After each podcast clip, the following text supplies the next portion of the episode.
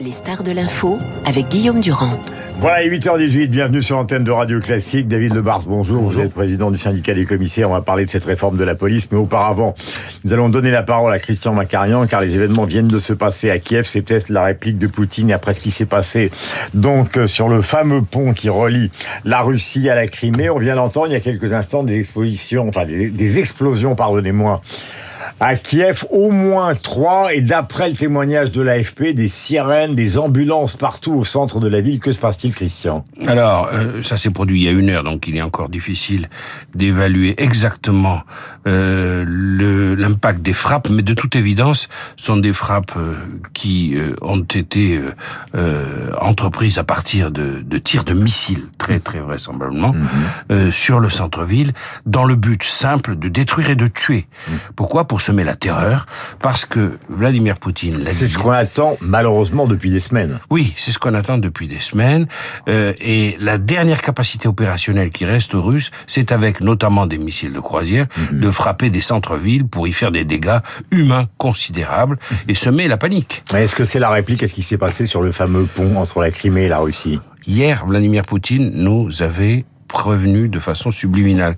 En parlant d'actes de terrorisme sur le pont de Kerch, il faisait appel évidemment à une réponse antiterroriste. Or, l'antiterrorisme chez Poutine, c'est sa marque de fabrique. C'est le, c'est le début de sa carrière en 1999, la, la première guerre de Tchétchénie.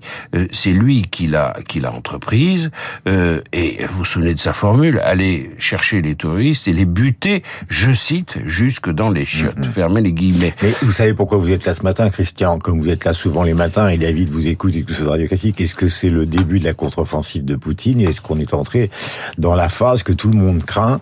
Euh, L'autre jour, donc, euh, vous le savez, euh, des envoyés spéciaux disaient il y a une ambiance de troisième guerre mondiale. Est-ce que c'est ça qui se passe ce matin ou est-ce qu'il faut être quand même plutôt circonspect? Non, il faut rester, il faut rester rationnel. Poutine n'ayant plus des moyens de frappe militaire et perdant énormément d'avantages sur le terrain, euh, je rappelle qu'il y a dans une poche sur la rive droite du Dniepr 20 000 soldats russes bloqués face à des Ukrainiens. Ces soldats russes ont le dos au fleuve et sur le fleuve il n'y a plus de pont. Il y a une poche là, mhm. potentielle, avec une chute, une défaite euh, littéralement historique. Si, Donc c'est plutôt la dernière chance. C'est la dernière chance. Plutôt que la contre-offensive. Oui, oui, absolument. Je pense pas, mhm. euh, je crois pas du tout qu'il y ait, qu ait Et le dernier point, avant de donner la parole euh, à David Lebar, parce que c'est important, et merci de faire un point ce matin pour éclairer les gens.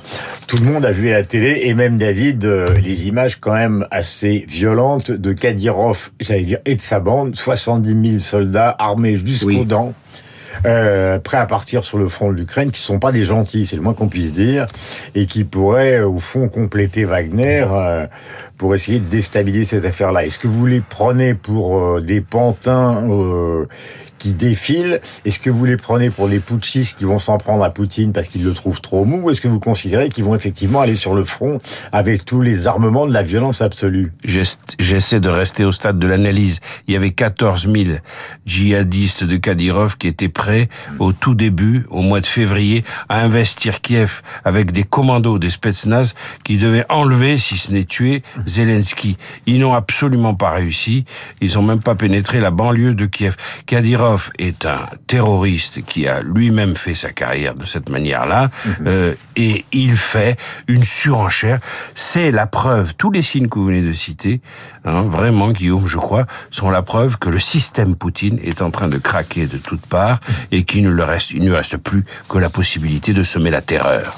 Euh, Christian Macarian, alors évidemment c'est un peu une matinale spéciale, mais il est normal de vous informer avec les informations de dernière minute, ces trois explosions donc au centre de Kiev, qui ont été vues par tous les correspondants euh, dans la capitale ukrainienne. Et nous allons passer maintenant au sujet qui était prévu ce matin, celui de David de Barthes, avec la réforme de la police qui est présentée dans le Parisien par le ministre de l'Intérieur Gérald Darmanin. Tout le monde a vu aussi d'autres images qui ont marché qui ont marqué le week-end. C'est la révolte des, hommes de la PJ donc euh, pour le de leur chef à Marseille.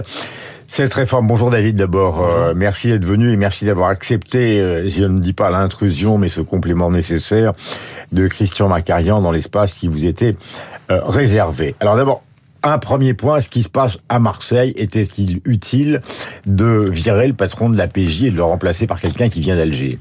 Je ne sais pas si c'est utile. Monsieur Arella. Oui, je ne sais pas si c'est utile, mais en tout cas, l'effet est, est désastreux. Parce que Eric Arella euh, cumule deux grandes qualités. La première, c'est que c'est un grand flic de PJ, mhm. une carrière euh, incontestable et incontestée. Et la deuxième, c'est qu'il fédère derrière lui toutes ses troupes. Euh, la preuve, ils sont tous allés dans la rue. Et je pense que cette méthode, dans une période où on est censé discuter, concerter, mhm. est relativement brutale. Et en tout cas, elle n'est pas du tout appréciée par les commissaires de police que je représente. Et je suis ravi de pouvoir apporter mon soutien à Eric encore une fois ce matin, puisqu'il va falloir qu'on avance sur ce sujet-là et on ne peut pas avancer comme ça euh, en virant les chefs les uns derrière les autres. C'est pas la méthode souhaitée ni souhaitable. Vous avez vu probablement ce que dit Darmanin ce matin dans le Parisien. La première chose qu'il dit, que vous l'avez lu cette nuit, vous me le disiez tout à l'heure, il a dit euh, tous ceux qui n'avaient pas déposé des, jours de congé, ils sont quand même nombreux, ils sont plusieurs dizaines, euh, seront sanctionnés. Il est hors de question de désobéir au directeur central de la PJ.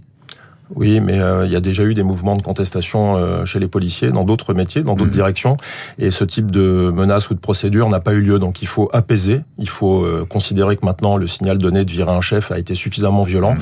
pour ensuite réouvrir la discussion. Donc moi je vais rester sur le, la proposition d'ouverture de discussion, parce que le ministre dit que sa porte est ouverte, et on espère qu'on va pouvoir la franchir pour remettre... avec vous, hein, avec les syndicats. Avec nous, mais vous savez, il y a des sujets, Guillaume Durand, qu'on met sur la table déjà depuis plusieurs mois, et il y a un ou deux sujets de crispation, il va falloir maintenant avancer. Il n'y a pas grand-chose pour sortir de la crise, mais si sur un ou deux sujets on n'en sort pas, je crains que la crise dure. Alors, euh, il faut quand même repréciser euh, à tous nos amis qui nous écoutent ce matin qu'on est en train de connaître une fronde des magistrats contre le garde des Sceaux, que maintenant vous avez les policiers qui appelle à une manifestation au lendemain de la manifestation, même s'il n'y a pas de solidarité politique, au lendemain de la manifestation voulue par Jean-Luc Mélenchon, qui est quand même une manifestation, alors que ce sont des agents de l'État contre l'État. Il y a un an de négociation pour que cette départementalisation se mette en place. Cette négociation va avoir lieu avec vous. Qu'est-ce qui, d'après vous, puisque vous l'avez dit, n'a aucun sens dans cette départementalisation de l'organisation de la PJ Alors, tout n'a pas aucun sens. Il manque, il manque deux choses essentielles. Pour faire une réforme, il faut d'abord dire pourquoi la faire. Pourquoi la faire Ça veut dire établir bah, une doctrine. Il n'y a pas de résultat. Oui, mais c'est à la fois euh, pas tout à fait juste et puis euh, c'est stigmatisant pour certains parce que quand on n'a pas de résultat, il faut regarder l'ensemble des raisons pour lesquelles il n'y a pas de résultat. La police, elle a quand même en, général euh, des résultats et notamment sur l'investissement de ces hommes et de ces femmes. Je donne les chiffres. Hein, il dit, c'est eux qui les mettent en avant. Hein. Dans le cas de, de l'élucidation de pourcentage, euh, les violences, le taux d'élucidation est en baisse, 12% pour les violences, 15% pour les violences sexuelles et 16% pour les délits éco et financiers. C'est vrai ou c'est faux? C'est vrai qu'il y a des baisses sur les taux d'élucidation, mais c'est pas parce qu'il y a une baisse qu'il faut ensuite considérer que toute la police dysfonctionne. Il faut garder ce qui fonctionne bien et puis il faut trouver les leviers pour améliorer mm. ce qui a amélioré. Deux sujets qui manquent et qui fait qu'il y a une crispation. La doctrine. Qu'est-ce qu'on veut faire et quelle est la mission de police? Quelle est la mission de police mm. judiciaire? Qu'est-ce que c'est une mission de sécurité publique?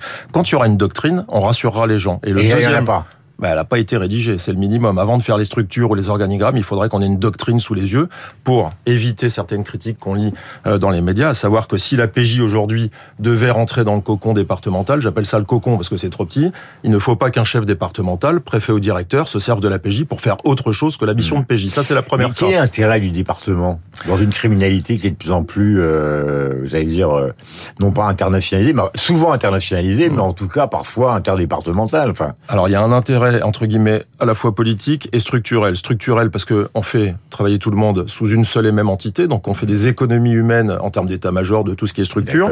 Et puis il y a un intérêt en termes euh, politiques au sens où un préfet, un maire un chef de police, des interlocuteurs qui se parlent de façon simple. Mais mhm. en fait, la police, effectivement, c'est pas si simple.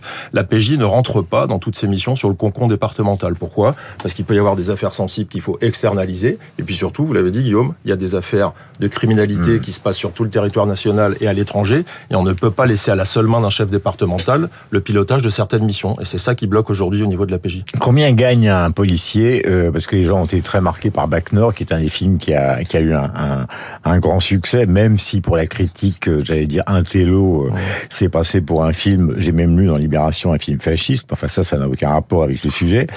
Mais des gens comme les trois de Bac Nord, il y a une combien pour aller à l'attaque des quartiers nord de Marseille? Je suis ravi de pouvoir parler d'eux. Un gardien de la paix sort d'école gagne 1800 euros par mois. Et mhm. euh, quand on prend le contexte actuel de violence, un gardien de la paix, aujourd'hui, en 2022, ne peut plus vivre dans la ville où il travaille, ne peut plus se loger pour des raisons économiques, mais également pour des raisons de sécurité, parce qu'être policier aujourd'hui, c'est exposer mhm. sa famille.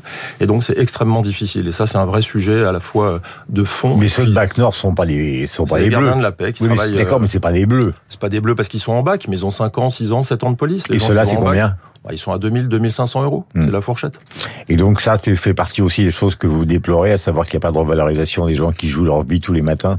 Mais c'est le paradoxe avec euh, la période actuelle. Il faut le on dire, a, hein, on Non, est à la mais radio, Guillaume, on est en direct. Hein. On a euh, signé un protocole qui fait évoluer les rémunérations, qui fait évoluer le traitement des policiers, qui est encore largement améliorable. Mais on peut pas non plus faire des réformes structurelles en considérant que ces réformes-là sont le pendant d'une négociation salariale. Ça doit être pris dans le sens de pourquoi faire. Moi, ce qui m'inquiète, c'est qu'aujourd'hui, cette réforme de la police, si les gens ne la comprennent plus, c'est qu'ils ne savent pas pourquoi Mais faire. pourquoi il l'a fait Darmanin? Alors d'abord parce qu'il y a une bonne raison à ça, c'est qu'en 66, les structures de la police actuelle n'ont pas été toilettées. On a fait un échec, on a subi un échec en 95 sur une réforme majeure qui a complètement échoué. Pourquoi on l'a fait aujourd'hui? Je vous dis Guillaume, c'est pour mettre plus de policiers sur des missions de police. Enlever tout ce qui pourrait être doublon dans les états-majors. Vous savez, une police en silo, chaque, chacun de ces silos a ses structures support, appui, état-major, statistique. Puis il faudra aussi que le gouvernement accepte de nous mettre un peu moins de reporting. Le tout, c'est de- d'avoir des meilleures synergies. Mais ensuite, il faut définir les missions des uns et des autres et ne pas se laisser enfermer sur une structure territoriale trop petite. Je vous pose une question qui n'est pas une question politique, mais qui est une question, euh, j'allais dire, démocratique. Est-ce qu'actuellement, les magistrats et les policiers, et on a entendu les arguments qui sont des arguments que vous venez de donner, qui sont compréhensibles, en tout cas pour le grand public, mais est-ce qu'ils ont quand même, est-ce qu'ils sont sur le chemin d'une fronde contre l'État? Parce qu'en voulant abattre les magistrats du Pont-Moretti, et si les policiers descendent dans la rue, euh, j'allais dire pour, je vais prendre une expression délibérément vulgaire, pour foutre en l'air tout ce que veut faire Darmanin, ça veut dire que vous avez l'intérieur et la justice qui sont contestés, mais on va où là? Alors c'est pas du tout l'esprit des policiers. La maison police, euh, pour Ouais, le coup, enfin, il y a un moment, dire, il y a un effet de synergie. bah, il y a un effet de contestation qu'il faut panier, mais la police, c'est pas une administration qui se rebiffe et c'est pas une administration politisée. Je voudrais pas faire de mauvais euh, euh, parallèles avec la magistrature, mais la magistrature, elle est en guerre contre son ministre. La, police n'est pas en guerre contre son ministre. Mm. En revanche, la police a très mal pris le fait qu'un de ses chefs soit viré du jour au lendemain euh, pour, euh, on va dire, euh, une situation d'humeur, même s'il y a peut-être du fond. Le sujet de la police, c'est qu'elle veut pouvoir faire ses missions, elle veut pouvoir avoir les moyens de faire ses missions, et elle ne veut pas être la seule à rendre des comptes. Ça, c'est le vrai sujet. On se rend compte aujourd'hui que le Donc, problème de la que si on délinquance, négocie, euh, si on négocie sérieusement, la colère va descendre. Si on ouvre la porte, il y a deux, trois leviers de négociation. Ça fait six mois que je les ai mis sur la table. Si on ouvre la porte et le ministre l'a fait, on peut sortir de la crise, mais c'est l'échelon zonal qui va être le cœur du sujet. David Lebar, c'est le président du syndicat des commissaires je le remercie ce matin d'avoir accepté, c'est normal, la présence de Christian Macarian, car je rappelle, et vous l'avez dit, euh, Christian, et vous l'avez entendu, euh, David, qu'il y a une heure et demie, hein, Christian. Oui, une heure et demie. Euh, trois explosions très importantes viennent de retentir au centre de Kiev, avec évidemment alerte dans la ville, gyrophare, ambulance et interrogation. Il est évidemment euh, certain que tout ça est signé Vladimir Poutine. 8h30.